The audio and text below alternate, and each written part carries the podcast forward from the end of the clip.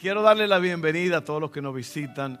Eh, hay varios países que nosotros sabemos que nos están viendo, Argentina, Venezuela, Colombia, Honduras, Italia, eh, supimos hace poco, eh, Cuba, todos nuestros hermanos allá en Cuba, en Guantánamo, en Baracoa, no Barbacoa, Baracoa, en La Habana, en México, allá en, en la Riviera Maya, en In-House son lugares donde eh, los muchachos están participando con nosotros, así que bienvenidos y estamos juntos en todo esto que el Señor está haciendo.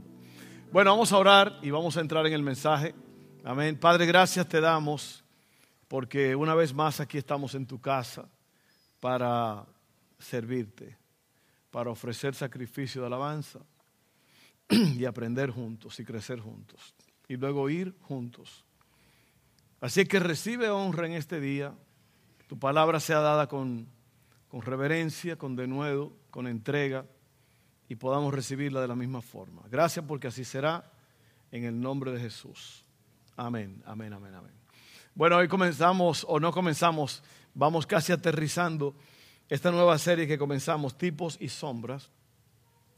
Y esta serie lo que nos habla es sobre las cosas, usted sabe que la Biblia se divide en dos testamentos, el primer testamento y el segundo testamento. Eh, el, primer testamento habla de lo que ha de venir en el, en el, primer en el segundo testamento, que comienza con el libro de Mateo y, y, son 27 libros, 39 en el Antiguo Testamento, 27 en el Nuevo.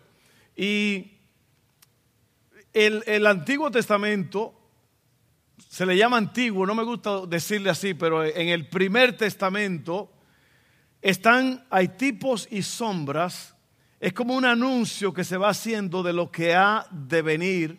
Y luego cuando tú lees el Nuevo Testamento, el Nuevo Testamento se refiere constantemente al primer testamento, al segundo, al primer testamento, hablando de las cosas que ya se habían dicho que iban a pasar y ahora están ocurriendo. Todo eh, eh, normalmente todo lo que Cristo vino e hizo aquí en la tierra ya se había hablado, ya era una sombra de lo que habría de venir. Y eso es importante porque eso nos enseña que las profecías, la palabra de Dios, se cumple. Todo lo que el Señor dice que va a pasar, se cumple. ¿Ok? Y de eso estamos hablando, tipos y sombras. Y hablamos la primera semana sobre la separación del mar, que fue un, tipo de la salvación.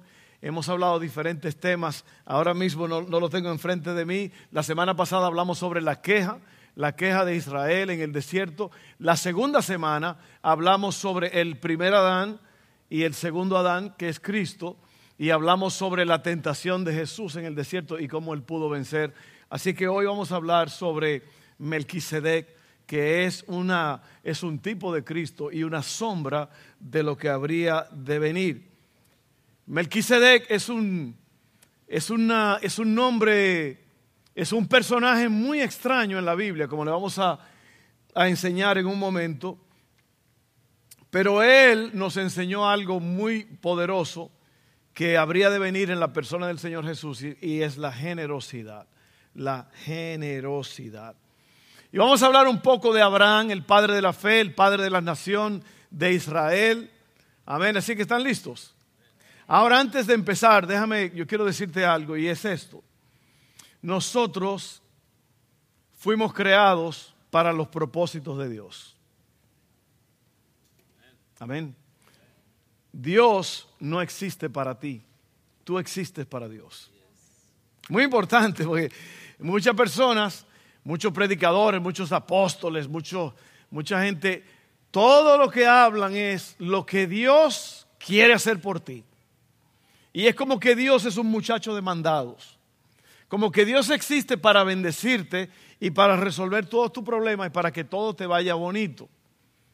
Parte de eso es verdad, porque Dios nos ama y nos cuida. Pero Dios no existe para ti, Dios es el Señor del universo. Él no tiene principio ni fin. Tú si naciste hace poquito. Entonces tú existes para los propósitos de Dios. Y lo que se habla en la palabra de Dios es para que tú y yo aprendamos y sigamos las instrucciones que el Señor nos da. ¿Cuál es el problema? El problema es que las iglesias están, o los templos, están llenos de personas que vienen a la iglesia a ver qué me va a dar Dios. Y nosotros no venimos para eso. Nosotros venimos para ver qué quiere Dios de mí. Usted oyó que tres amenes por ahí se oyeron. Porque estamos programados para recibir de Dios. Presidente Kennedy hace muchos años dijo, no preguntes qué puede hacer el país por ti, sino qué puedes tú hacer por el país. Y la iglesia, como te digo, está llena de personas que están esperando de Dios, están como el pajarito con la boquita abierta a ver qué le enseña Dios. Y esto es un problema porque en realidad nosotros tenemos este libro para escudriñarlo, para estudiarlo, para vivirlo. Y el problema, o otro problema, es que la mayoría de los cristianos no pasan tiempo leyendo la palabra de Dios. Y como no pasan tiempo leyendo la palabra de Dios, ellos no saben qué es lo que Dios quiere de ellos. Y se la pasan buscando qué es lo que ellos quieren de Dios. Ojalá que me esté explicando. Porque mira, tú existes para los propósitos de Dios. Y si tú no estás leyendo la palabra, si no la estás estudiando, si no estás pasando tiempo en ella, tú no tienes idea de lo que Dios quiere que tú hagas. Y por eso la mayoría de los cristianos están inactivos. La mayoría de los cristianos vienen a la iglesia, pero no tienen idea de lo que Dios quiere de ellos. Entonces esos mismos cristianos se convierten en víctimas cuando no reciben lo que ellos estaban esperando.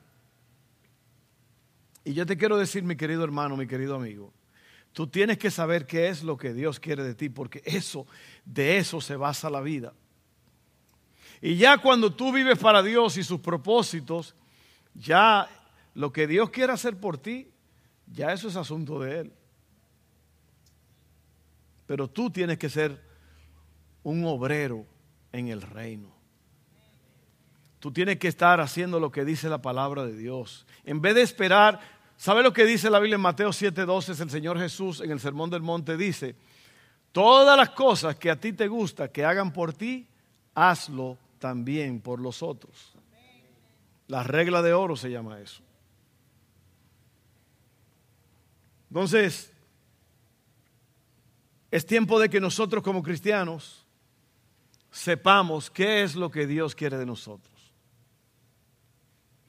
Porque así tú vas a saber qué es lo que Él quiere que tú hagas en vez de esperar que los que están a tu alrededor hagan lo que tú quieres que Dios haga. Y por eso hay muchos cristianos que son víctimas, porque ellos se la pasan esperando que los otros cristianos hagan lo que Dios quiere que ellos hagan, pero de eso no se trata, se trata de qué es lo que Dios espera de ti. Y yo te lo digo en esta, en esta tarde. Si tú no estás entregado a Dios en el estudio de la palabra, y sabes qué, mira, la gente lo deja ver. El que no lee la Biblia y la estudia, lo da a conocer. Cristo dice en el mismo Sermón del Monte, por sus frutos los conocerán. El cristiano se conoce por sus frutos. Entonces, si tú eres un cristiano mediocre, un cristiano a medias, un cristiano que no conoce la Biblia, tú estás perdido.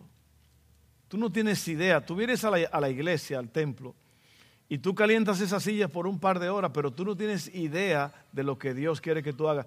¿Cuándo fue la última vez que tú saliste a hacer algo por alguien? ¿Cuándo fue la última vez que tú le ministraste a alguien? ¿Cuándo fue la última vez que tú le diste el plan de salvación a alguien? ¿Cuándo fue la última vez que tú te tomaste el tiempo de orar con alguien? ¿Cuándo fue la última vez que tú le llevaste una bolsa de comida a alguien? ¿Cuándo fue la última vez que tú le diste un abrazo a alguien y lo miraste en la cara y le dijiste, yo estoy aquí para servirte en lo que tú necesitas? Ah, no, eso no, porque quizás lo que queremos que nos sirvan. Y cuando no me sirven, soy una víctima. Y yo quería decir eso porque, miren, el error más grave que yo pudiera cometer como pastor, como líder espiritual, es no interesarme en lo que Dios quiere hacer en la gente. Y la cosa más triste del mundo es que usted salga por esa puerta igual que como entró. Usted es un siervo de Dios una sierva de Dios. Usted no existe para que Dios le sirva, usted existe para servirle a Dios. Y entregarse por Él, orar cada mañana y decirle a Dios, Señor, ¿qué es lo que tú quieres que yo haga en este día? Cuando tú hagas eso, Dios te va a dirigir. Mientras tanto, los cristianos están esperando, con los bracitos cruzados, sentados, esperando que Dios les sirva y que la gente le sirva. Pero aquí no hay nadie así en esta iglesia. Ustedes todos son buenos. Vamos a hablar un poco sobre Abraham porque ahí es donde aparece Melquisedec. Oye esto, Abraham fue llamado por Dios a la tierra prometida. Abraham es el padre de naciones para convertirse en una gran nación. Tenía 75 años, pero no tenía hijos. Y la palabra, eh, él se llamaba Abraham en la Biblia. Eh, existe eso, que a la gente se le tienen un nombre original y después le cambian el nombre porque cambió el, el propósito en la vida de ellos. La palabra Abraham quiere decir padre exaltado, pero Dios le cambió el nombre a Abraham. Abraham quiere decir padre de muchos. Padre de muchos. Él había estado viajando. Eh, no podemos ahora decir toda la historia, pero usted lo puede leer en Génesis, eh, por ahí, por el 12, 13, 14. él estaba viajando con su sobrino Lot, pero luego se separaron. Lot fue capturado durante una guerra. Abraham tuvo que rescatarlo y recuperar todo lo que había perdido. En eso, en todo este asunto, vamos a leer aquí en Génesis 14, 18 al 20 donde aparece este personaje Melquisedec, que es un personaje muy raro, muy extraño, porque lo que se dice de él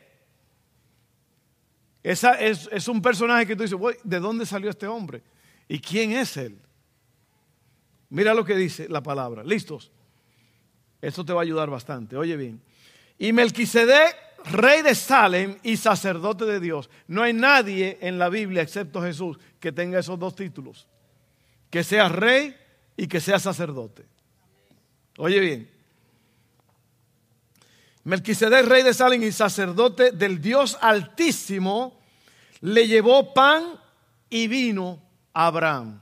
Recuerda esas palabras, pan y vino. Melquisedec bendijo a Abraham con la siguiente bendición. Bendito sea Abraham por Dios altísimo, creador de los cielos y la tierra. Y bendito sea Dios altísimo que derrotó a tus enemigos por ti. Entonces, ¿quién es este Melquisedec que aparece en medio de la historia? Y bendice a Abraham y le da pan y vino y hace un pacto con él. ¿Quién es? No hay mucho que se nos dice de él en estos tres versículos, pero en un momento vamos a ver que el libro de Hebreos nos habla un poco más de él. el libro de Hebreos tiene mucho que decir sobre el nombre o título de Melquisedec, que es rey de justicia y rey de Salem, que quiere decir paz, Jerusalén, rey de paz.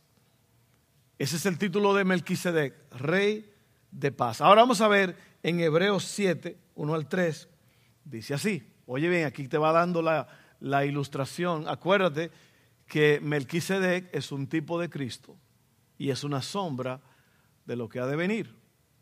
Amén. ¿Estás oyendo? Déjame explicarte otra vez lo que te acabo de hablar un rato. Es importante que tú entiendas lo que Dios quiere que tú entiendas. Tú, tú, no viniste aquí para que Dios te bendiga, tú viniste aquí para bendecir a Dios. Y muchas veces los mensajes que la gente quiere oír el mensaje de Dios bendíceme, Dios prospérame.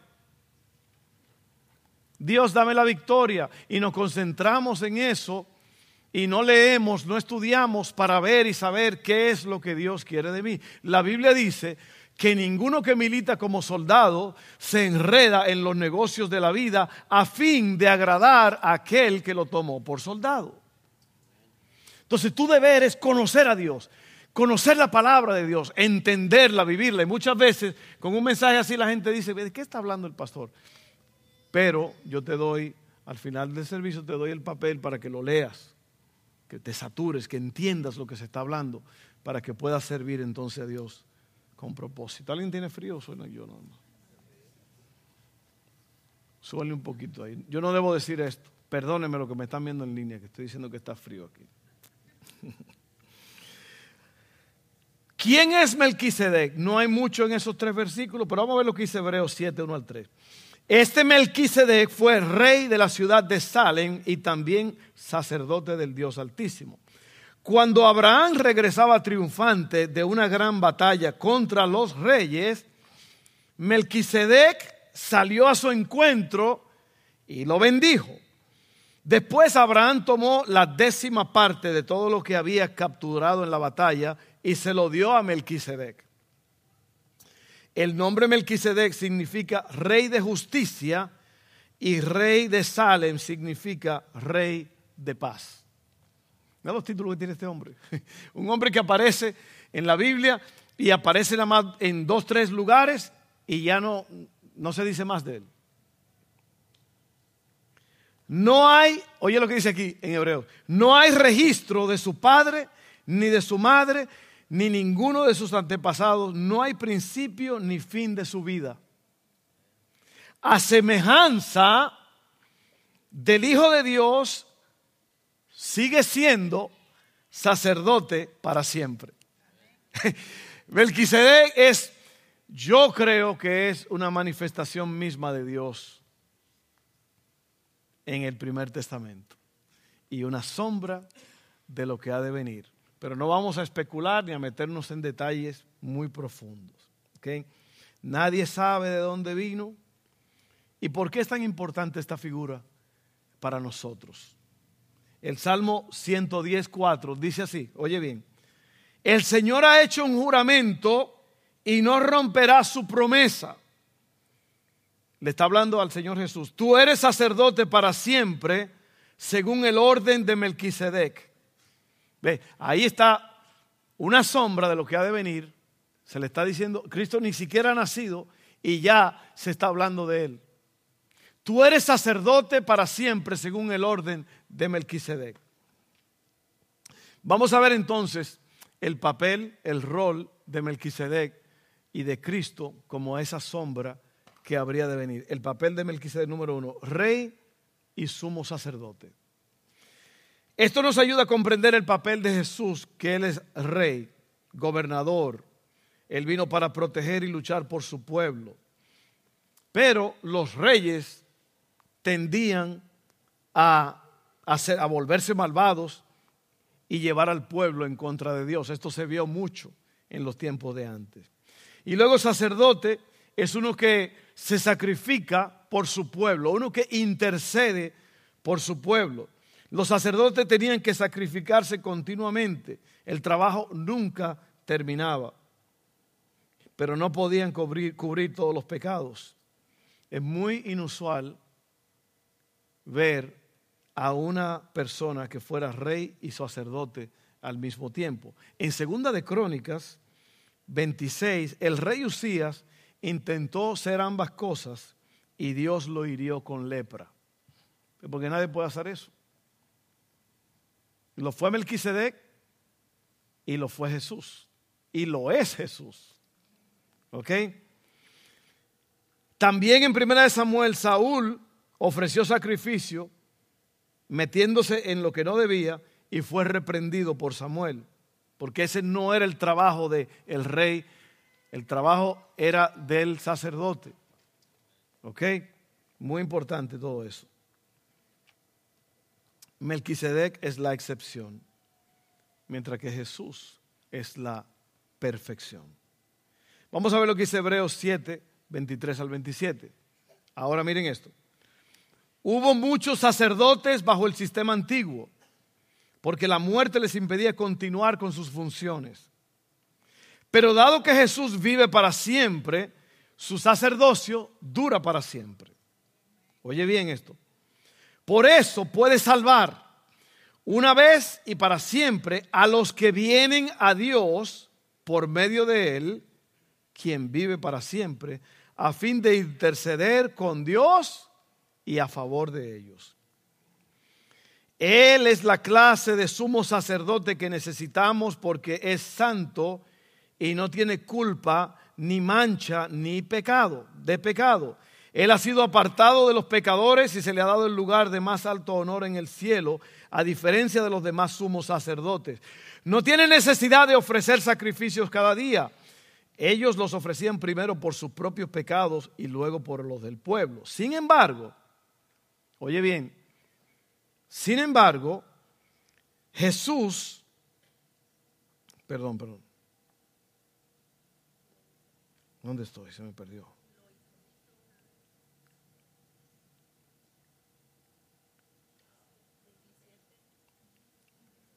Perdón, perdón, es que se me movió el, el, asunto aquí. Vamos a, vamos a empezar aquí. A diferencia de los sacerdotes anteriores, Jesús no necesita ofrecer sacrificio continuo. Su sacrificio fue a la vez perfecto y permanente. Se sienta a la diestra de Dios intercediendo por nosotros. Entonces, aquí esto es importante, aquí esto es muy importante porque Jesús es el único Salvador. No hay otro mediador, no hay un santo, una santa, un cura, un papa, un sacerdote, un pastor. Nadie puede salvarte. Absolutamente nadie. El único que es rey y sacerdote es Jesús. Dice la Biblia, porque hay un solo mediador entre Dios y el hombre, Jesucristo hombre. Amén. Y eso es importante porque mucha gente ha creído tradiciones falsas que ponen a un hombre como un rey. Si usted puede ver en Netflix una cosa que se llama la, la luz del mundo, una iglesia en México, que tenía tres apóstoles de Jesucristo, pentecostales, como esos tres hombres abusaron de esa iglesia, violaron jóvenes, se hicieron millonarios y tenían de todo y estaban abusando del pueblo todo y la gente llorando, la gente atrás de ellos, pero llorando la gente, una cosa impresionante por el apóstol del Señor Jesucristo y el apóstol violando jovencitas en la iglesia. Usted no puede poner a nadie, no hay nadie que te pueda salvar ni perdonar tus pecados excepto Jesucristo el Hijo de Dios. Y por eso la Biblia lo repite y lo vuelve a decir y lo dice y lo dice y lo dice. Sáquese de la cabeza. No hay ninguna autoridad en esta tierra que salve. No hay ninguna entidad, no hay ninguna iglesia que salve. Nadie puede salvarte excepto Jesucristo, lo que Él hizo en la cruz del Calvario. Porque de tal manera amó Dios al mundo que dio a su Hijo Jesucristo para que todo aquel que en Él crea no se pierda, mas tenga vida eterna.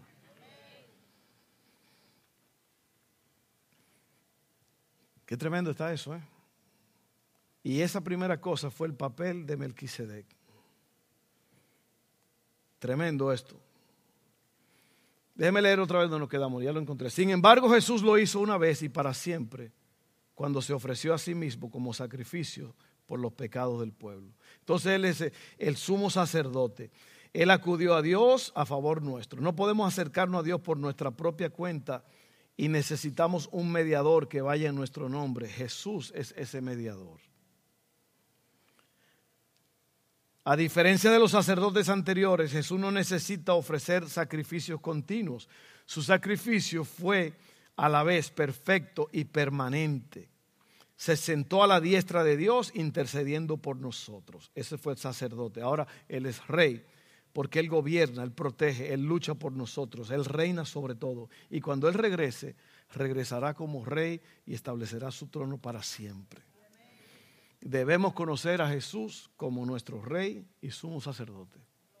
¿Usted sabe por qué la gente no, no obedece y sigue a Jesús mucho como rey y sumo sacerdote?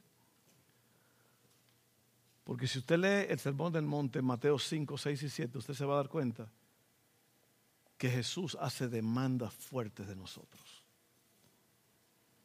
Jesús no anda jugando jueguitos. Jesús allí en el Sermón del Monte, Él te dice lo que Él quiere y lo que Él demanda de ti. Y tú eres bendito si tú cumples con las exigencias de Dios. Pero no por tu propia cuenta, porque no puedes. Tiene que ser en el poder del Espíritu Santo.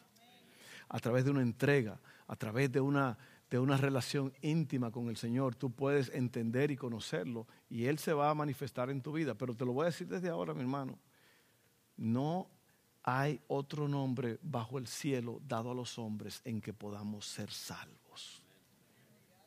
Todos los profetas, todos los reyes, todo el mundo murió, se pudrieron en la tumba y no resucitaron. El único que hay un letrerito afuera, allá en Israel, que dice, Él no está aquí porque ha resucitado. Amén, gloria a Dios.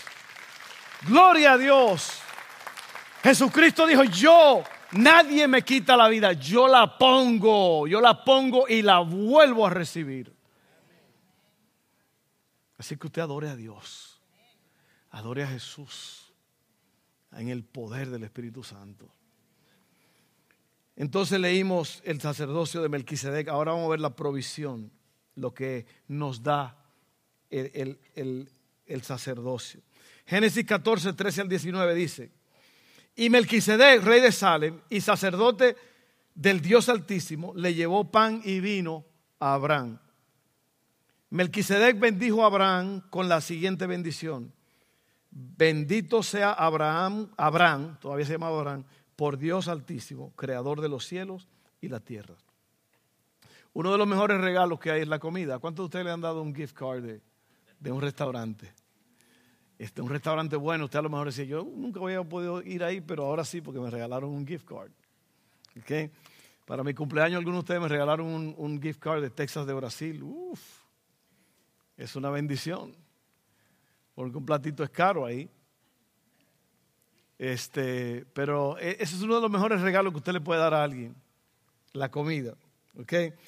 Y lo que hace Melquisedec es que él recibe a Abraham con pan y vino. Oye esto.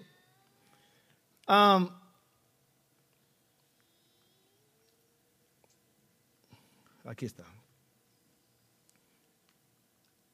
Abraham le dio a Melquisedec la décima parte. No, no, perdón, ya me fui otra vez por otro lado.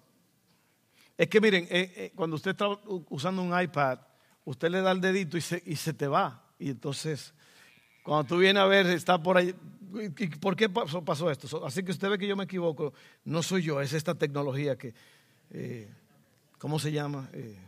Steve Jobs inventó. No es mi culpa. el dueño de Apple fue el que inventó esta cosa y es culpa de él. Ok, aquí está, miren esto. Así que te dije que uno de los mejores regalos que existen en la comida. Abraham regresa de la batalla, Melquisedec lo encuentra y le ofrece que comida. ¿Qué tiene de significado o significativo ofrecer pan y vino? El pan y el vino son los alimentos que se usan para hacer pactos. Oye bien, al darle pan y vino a Abraham, él entra en un pacto con él, un pacto de bendición, un pacto de, de de alegría. Mira esto. Abraham no había hecho nada para merecer un pacto con un rey y sacerdote. Pero Melquisedec inició el pacto. Melquisedec es un tipo de Cristo. Pero en ese momento es una sombra de la comunión. ¿Por qué la comunión? Bueno, porque en la Pascua, acuérdate, Jesús tomó pan y vino. Vas viendo cómo todo eso va tomando forma. Todo eso sucedió miles de años antes de que Cristo viniera para decirnos que cuando, cuando Cristo hizo eso, ya se había hablado de eso. Que eso es lo que viene. Y lo grande de Dios es que cuando Dios habla, todo lo que Dios habla se cumple. No hay nada, ni nadie, ningún demonio, ningún ángel, ninguna persona que haya podido detener lo que Dios dijo que iba a suceder en el Antiguo Testamento de que no sucediera en el Nuevo Testamento. Todo ha sucedido. Y así como todo ha sucedido, todo lo que Dios te ha prometido a ti, la vida eterna, el cielo, la gloria, todo eso lo vas a experimentar. Porque Dios no falla. Así que esa es la provisión. ¿Ok? Seguimos leyendo. Ese es el nuevo pacto que Dios está haciendo ahora con nosotros. El antiguo pacto estaba basado en la ley y el sacrificio del templo. El nuevo pacto está basado en la muerte de Jesús. Gracias a Jesús, como nuestro sumo sacerdote, tenemos un mejor pacto. Lo dice en Hebreos 7:22. Debido a ese juramento, Jesús es quien garantiza ese mejor pacto con Dios.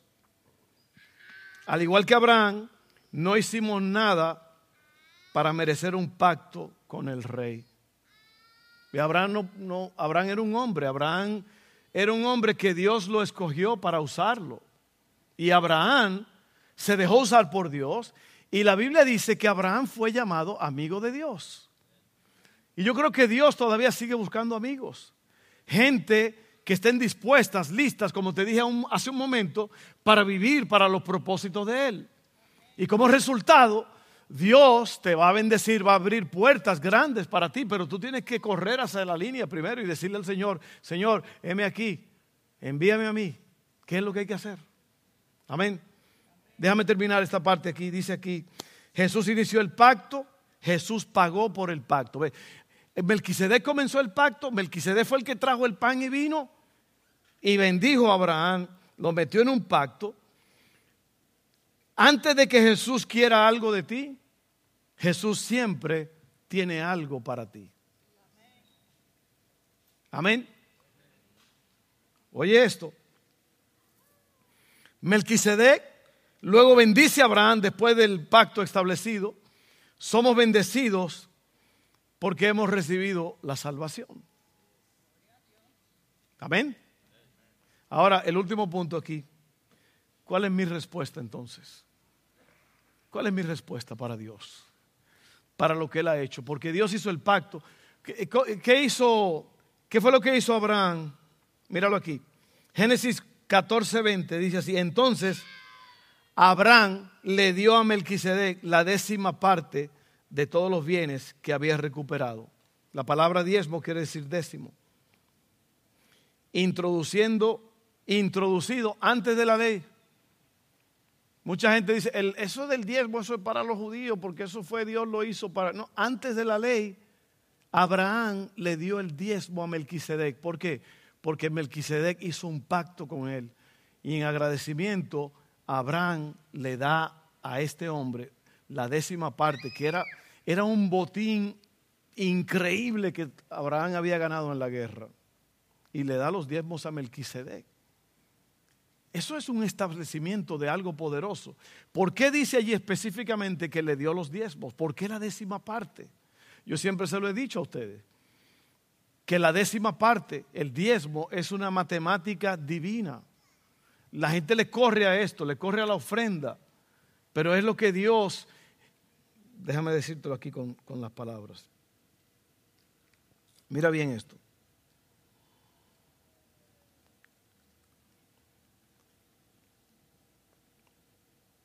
El diezmo después fue establecido durante la ley de Moisés confirmado después de la ley por Jesús en Mateo 23.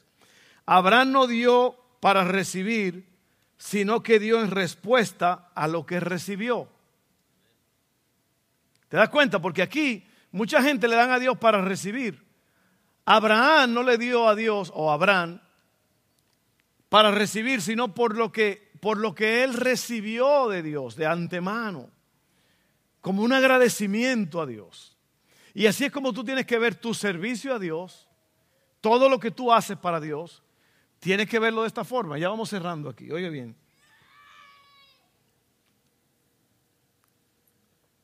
Cuando pensamos en Jesús, nuestro rey y sumo sacerdote, en cómo inició Él y pagó la salvación en la cruz, entonces tiene que haber una respuesta de parte nuestra. ¿Cuál es nuestra respuesta? Te la voy a leer en Romanos 1, 12.1, perdón. Dice así, por lo tanto, amados hermanos, les ruego que entreguen su cuerpo a Dios por todo lo que Él ha hecho a favor de ustedes. ¿Está dando cuenta? Eso fue lo que hizo Abraham. Abraham dio por lo que se hizo por él, no por un negocio que le iban a dar más. Que sea un sacrificio vivo y santo, la clase de sacrificio que a él le agrada. Te está diciendo aquí qué es lo que Dios quiere, qué es lo que le agrada a Dios para que tú lo hagas. Dice aquí, esa es la verdadera forma de adorarlo. ¿Tú quieres saber cómo adorar a Dios? Tienes que entregarle tu cuerpo. ¿Y qué es tu cuerpo? Tu cuerpo es todo lo que tú eres. Porque ¿qué, ¿qué, hay fuera de este cuerpo aquí ahora mismo? ¿Qué hay fuera de este cuerpo? Nada. Te lo voy a leer otra vez para que lo entiendas bien. Voy a terminar aquí ya. Por lo tanto, Romanos 12, 1 dice, por lo tanto, amados hermanos, les ruego que entreguen su cuerpo a Dios por todo lo que Él ha hecho a favor de ustedes. ¿Qué ha hecho Dios por nosotros? Un pacto. Jesús vino e hizo un pacto con nosotros. Él nos dio el pan y el vino estableciendo ese pacto como lo hizo Melquisedec con Abraham y, como resultado, Abraham le dio los diezmos a Melquisedec. Como resultado, tú y yo, por la bendición que hemos tenido, por lo que Cristo hizo en la cruz, Jesucristo dejó el cielo por nosotros. Dice la Biblia que siendo rico se hizo pobre para que nosotros en su pobreza lleguemos a ser ricos. Así que Melquisedec nos, nos enseña una gran lección. Y mira lo que dice aquí entonces. Lo voy a leer otra vez. Por lo tanto, amados hermanos, les ruego que entreguen su cuerpo a Dios por todo lo que Él ha hecho a favor de ustedes, que sea un sacrificio vivo y santo. O sea, un sacrificio vivo es algo que se está sacrificando constantemente. Siempre. No deja de sacrificarse. Amén. Que sea un sacrificio vivo y santo. La clase de sacrificio que a Él le agrada. Esa es la verdadera forma de adorarlo. Ah, que mira, la gente dice, ¿cuál es? ¿Cómo es que yo adoro a Dios? ¿Cómo, ¿Cómo puedo yo entregándole todo tu ser, tu cuerpo? Y siendo un sacrificio vivo. ¿Cómo es que uno hace un sacrificio vivo? Entregándose. Entregando. Y eso es lo que tú haces. Por eso es que el sacrificio matutino es tan importante. Matutino quiere decir de mañana lo primero que tú haces. Por eso es que es importante presentarte a Dios en la mañana, es lo que yo hago. Porque allí yo le entrego a Dios mi vida, yo le entrego mi tiempo, yo le entrego mi cuerpo, le entrego mi mente, yo leo su palabra, yo oro, yo hablo con Él, yo intercedo por ustedes, por, por, mi familia, por, por, los hermanos en, Cuba, en, en México, en todos los lugares del mundo que Dios nos ha conectado con gente ¿Ves? Porque yo soy un sacrificio vivo. Yo trabajo para el rey. Yo tengo que estar conectado al rey. Yo tengo que estar viendo qué es lo que Dios quiere de mí. Padre, qué es lo que tú quieres que yo haga en este día. Y es lo que tú deberías estar haciendo.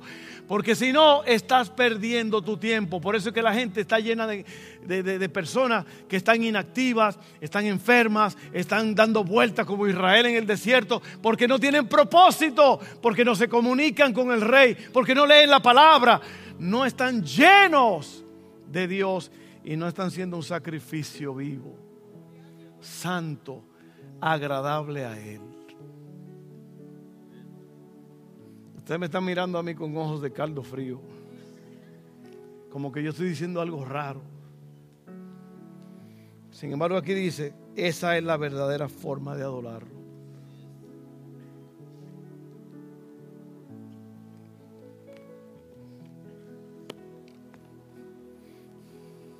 ¿Qué quiero yo de Dios? Nada. La pregunta no es esa. La pregunta es ¿qué quiere Dios de mí? Tú responde a esa pregunta y haz lo que Dios está demandando de ti. El resto Dios lo va a hacer. Mira, Dios va a enviar ángeles. Como dijo Lupita, ¿tú crees que los ángeles son un juego, que eso es, una, una es ficticio? No. Los ángeles son reales. Tú no te imaginas cuántas veces Dios ha mandado un ángel a llevarte algo a tu casa. Comida. En forma de, un, de una papeleta, alguien te la dio. Fue un ángel que fue enviado por Dios las veces que te ha librado de accidentes y de cosas malas. Pero la conclusión de todo esto es que se nos enseña que Melquisedec metió a Abraham en un pacto, Cristo nos metió a nosotros en un pacto. Y por eso es que nosotros a veces celebramos la Santa Cena comiendo el pan y el vino, una representación de eso. Eso quiere decir que hay un pacto entre Dios y nosotros. La separación que había entre Dios y nosotros era demasiado grande. Por eso es que ningún hombre puede llenar eso.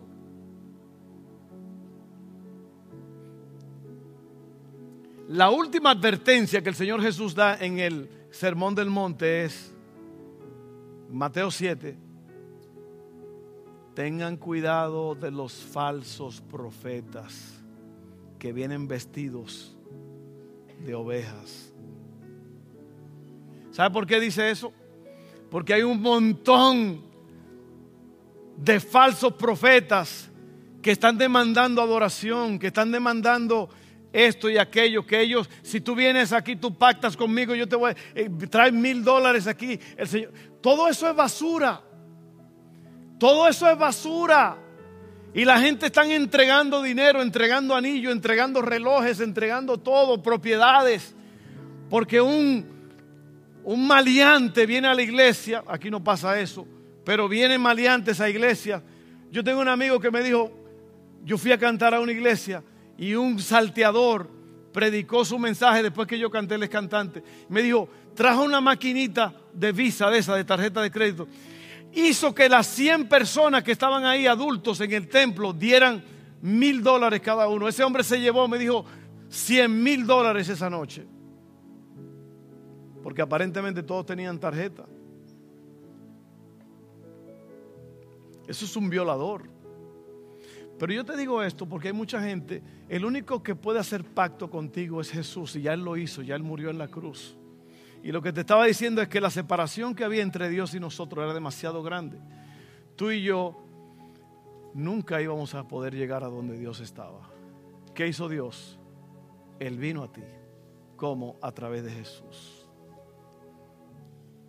hace dos mil años, el Hijo de Dios se hizo hombre y habitó entre nosotros y vimos su gloria, dice Juan, gloria como la del unigénito del Padre, lleno de gracia y de verdad.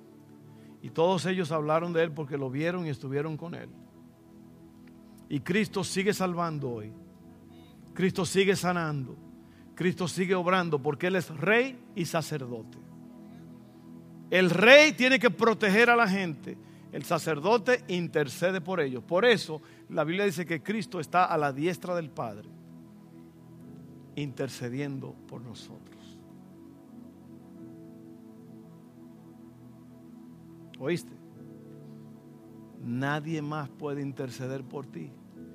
No hay ningún santo, ninguna santa, ningún muerto, ninguna muerta yo, estoy cansado de ver gente en Facebook que, que fulano te está viendo desde el cielo y que Él te cuida y te ayuda. Eso es mentira. La Biblia no dice en ningún lugar de eso. Y otra, la gente no se convierte en ángeles cuando se mueren, de que fulano se graduó y ya tiene sus alas. ¿De dónde dice eso en la Biblia? Esas son porquerías emocionales de la gente. Nadie Nadie puede hacer nada por ti. La misma madre de Jesús dice, hagan lo que Él dice. En la boda de Canaán, cuando convirtió el agua en vino, dijo, hagan lo que Él dice. Porque el, el único que puede hacer eso es Dios. Y Jesucristo es Dios. Rey y sacerdote. Rey y sacerdote. Bueno, vamos a orar. Padre, gracias, porque tú eres el único que puedes interceder por nosotros. el único que puede rogar por nosotros. Tantas religiones falsas, tantas doctrinas falsas, tantas porquerías, Señor, para mantenernos alejados del verdadero pacto, del verdadero rey, del verdadero sacerdote. Tu palabra es verdad, Señor. Tu palabra es viva y eficaz. Por eso se nos fue dada para que tengamos una confirmación. Así que tú nos has dado la salvación. Porque tú hiciste un pacto. Yo no lo merecía. Ninguno de los que estamos aquí merece nada de ti, Señor. Pero tú nos metiste en el pacto para que todo aquel que en Él crea tenga vida eterna. Gracias Padre porque así será en el nombre de Jesús.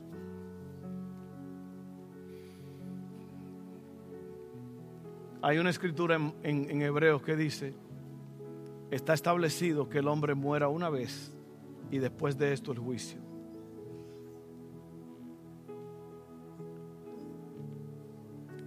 Oye bien, y yo voy a hablar ahora de esto porque yo voy, a, yo voy a orar por ti para que tú aceptes al Señor Jesús como tu Salvador. después de la muerte no hay otra oportunidad. No hay ninguna oportunidad de hacerte un upgrade. En ningún lugar de la Biblia se enseña eso. Lo que dice la Biblia es, está establecido que el hombre muera una vez y después de eso el juicio. Ahora, ahora que tú estás vivo es cuando tú puedes pedirle a Dios el Padre que te salve. Ahora. Porque la vida es un la vida es una la vida que nosotros vivimos ahora es una asignación temporal, es algo que se te ha dado por un tiempo. Y Dios es el que tiene el señorío sobre los años que tú vas a pasar aquí. Por eso es importante que tú entres en ese pacto con Dios y que tú aceptes al Señor Jesús como tu Salvador porque fuera de Jesús no hay otro Salvador. Nadie te puede arreglar el problema de la salvación, excepto Cristo. Oye bien, nadie, nadie puede arreglar el problema de tu salvación, excepto Cristo. Ahora ya Cristo lo hizo, ya Él pagó el precio. Es un regalo que se te ha dado. ¿Y qué tú haces para que un regalo sea tuyo? Pues tienes que aceptarlo, tienes que recibirlo. Ya Cristo nos dio el regalo. ¿Sabe lo que Dios el Padre requiere de nosotros? Dos cosas. Creer y arrepentirnos. Porque acuérdate que tú existes para los propósitos de Dios. El que pone las reglas es Dios, no tú. Ni una iglesia. Es la palabra de Dios que pone las reglas. Entonces, lo que tú tienes que hacer hoy, lo que yo tuve que hacer es venir a Dios humilladamente, creer en lo que dice la palabra de Dios, porque dice allí en Romanos 10 que con el corazón se cree y con la boca se confiesa para salvación. Tú tienes que creer eso, porque sin fe es imposible agradar a Dios. Todo el que se acerca a Dios, dice la Biblia, tiene que creer que le hay. Entonces tú tienes que creer en Dios y tienes que creer que Jesucristo es el Salvador. Y segundo, tienes que arrepentirte.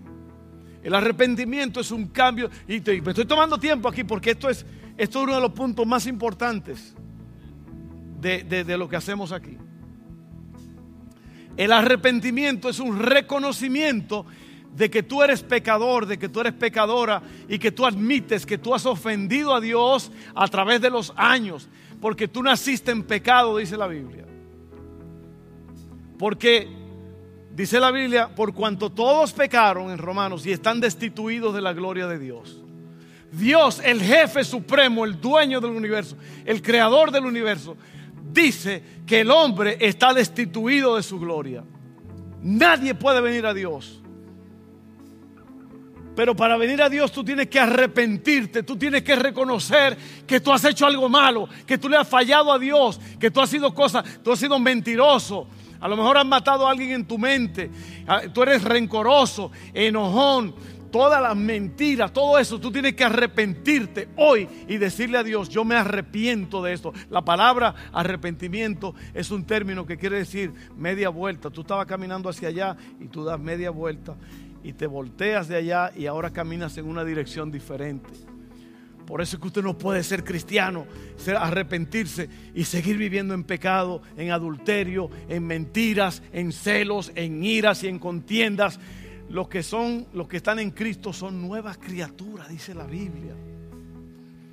Y la iglesia está llena de hipócritas, de gente falsa que, que son, yo le llamo ateos, ateos cristianos creen en Dios, pero viven como si Él no existiera. Esos son los que saben lo que la dice, dice la Biblia, pero no lo cumplen. ¿Cuántos me aman todavía? Tiene que arrepentirte. Tiene que decirle a Dios, yo lo siento, Señor. Yo me arrepiento. Y entonces Dios te acepta.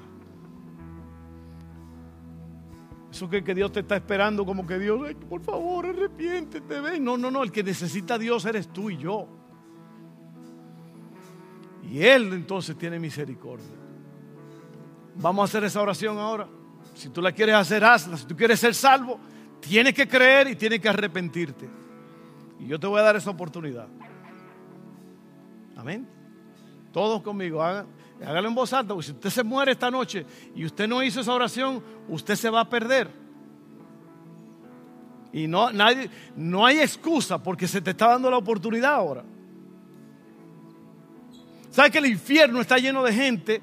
O el lugar de tormento, la antesala del infierno, está llena de gente que están diciendo, se me lo dijeron, me lo dijeron tantas veces y ahora estoy en este lugar y no puedo salir jamás.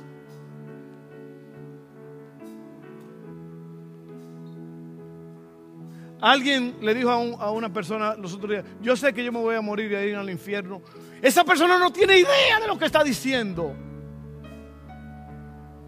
¿Usted sabe lo que es el infierno? Usted va a estar con Satanás y sus demonios por toda la eternidad, cogiendo fuego, candela y gusanos. Nunca va a poder salir de ahí. Por eso le costó al Hijo de Dios su preciosa sangre para salvarte. Porque tuvo misericordia de ti. Y tú crees que tú dominas y tú gobiernas. Yo que cuando yo quiera, cuando yo pueda, yo me voy al infierno. Necio, necia, no sabes lo que es la perdición eterna. Usted cree que eso es un juego. Y cuando esta valvulita que, que mueve la sangre por el cuerpo deja de funcionar, usted va a entrar en la vida eterna. Puede ser la vida eterna sin Dios lo que la Biblia llama la segunda muerte, que es separación de Dios. Cristo puede ser tu Salvador hoy. Y si tú te mueres sin Él, Él va a ser tu juez. Si no, léelo en Apocalipsis. Dice que todo el que no se encontró escrito en el libro de la vida fue lanzado vivo al lago de fuego.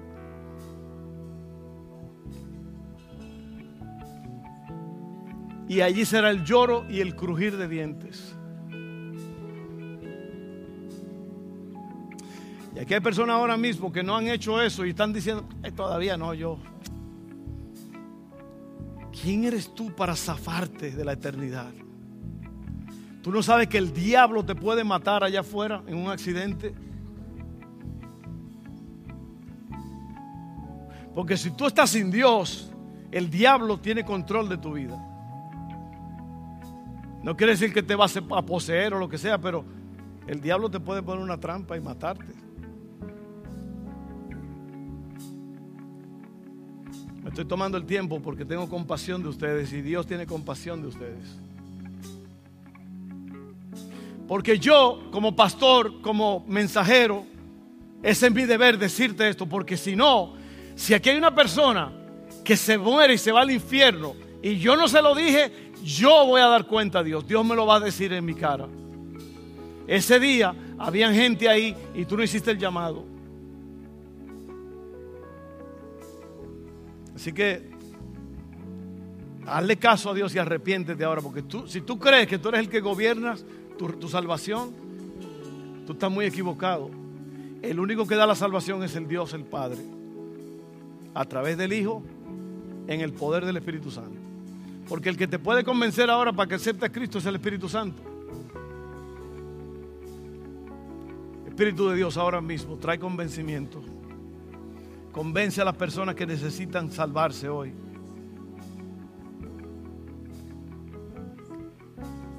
Oren conmigo todos en voz alta. Esta, esta, es la oración para aceptar a Cristo. Si tú no haces esta oración, estás frito. Padre, yo creo en Jesús. Él vino a morir por mí. Yo no lo merecía, pero Él lo hizo. Tuvo compasión de mí. Murió por mí. Sufrió por mí. Fue sepultado por mí. Y yo creo eso. Me arrepiento de todas, de todos mis pecados.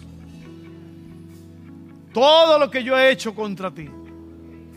Perdóname, Padre. Me arrepiento. Me duele. Yo acepto a Jesús. O mejor dicho, acéptame tú, Padre. Acéptame, Padre. Lava mis pecados. Hazme una nueva persona. En el nombre de Jesús. Amén.